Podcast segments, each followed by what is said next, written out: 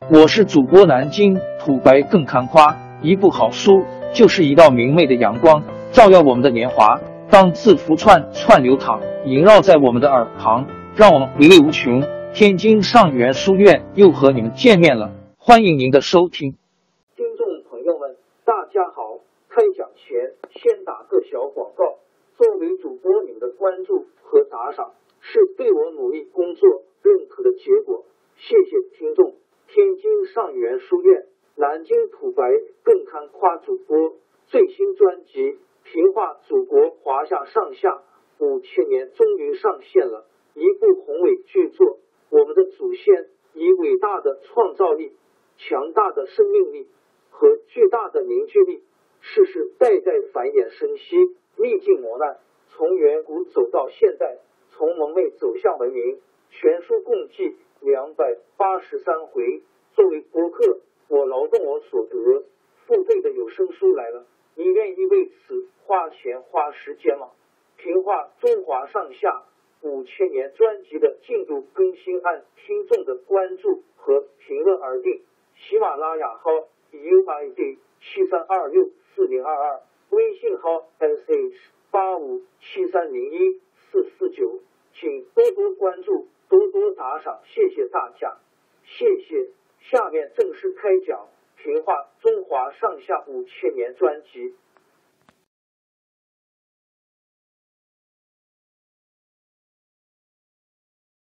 苻坚在王猛生前对王猛是言听计从的，但是他却没有听王猛临死留下的忠告。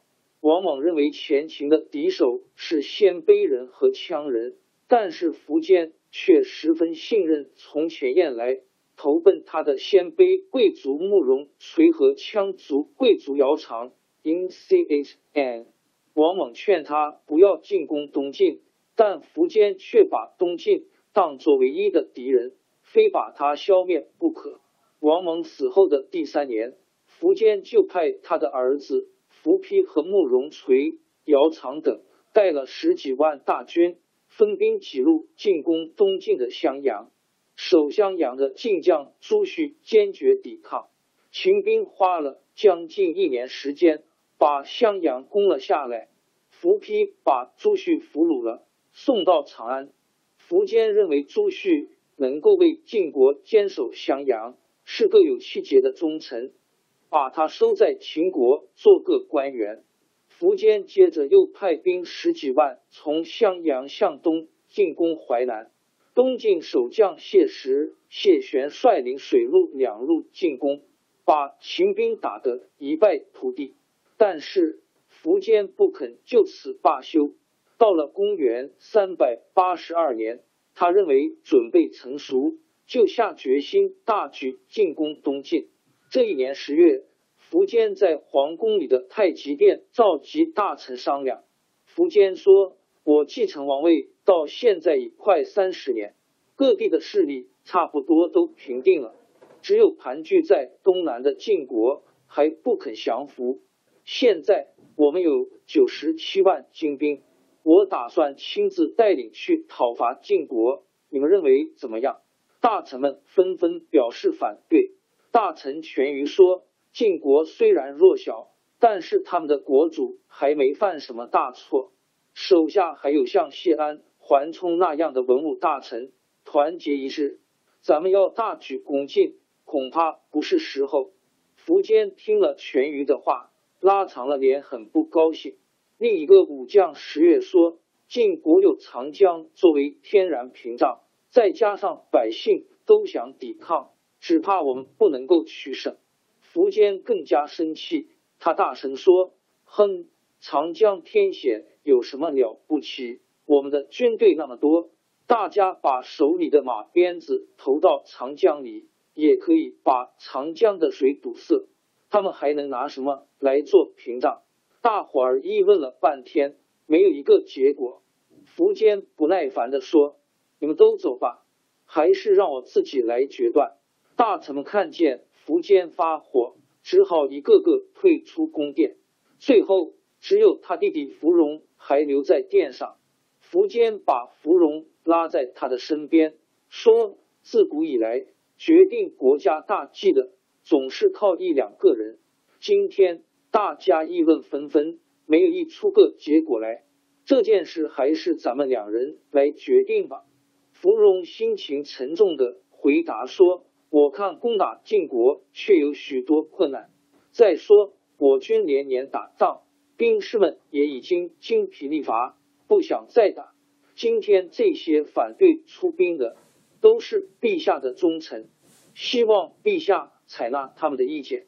苻坚没料到芙蓉也会反对他，马上沉下脸来说：“连你也会说出这种丧气的话来，真叫人失望。我有精兵百万，兵器粮草堆积如山，要打下晋国这样残余敌人，哪有不胜的道理？”芙蓉看见有苻坚这样一意孤行，急得差不多。要哭起来，他苦苦劝告苻坚说：“现在要打晋国，不但没有必胜的希望，而且京城里还有许许多多鲜卑人、羌人、羯人。陛下离开长安远征，要是他们起来叛乱，后悔也来不及了。陛下难道忘记王猛临终前讲的一番话吗？打那以后，还有不少大臣劝苻坚不要恭敬。”苻坚一概不理睬。有一次，金兆尹慕容垂进宫求见，苻坚要慕容垂谈谈他的看法。慕容垂说：“强国吃掉弱国，大国并吞小国，这是自然的道理。像陛下这样英明的君王，手下有雄士百万，满朝是良将谋士，要灭掉小小晋国，不在话下。”陛下只要自己拿定主意就是，何必去征求许多人的意见呢？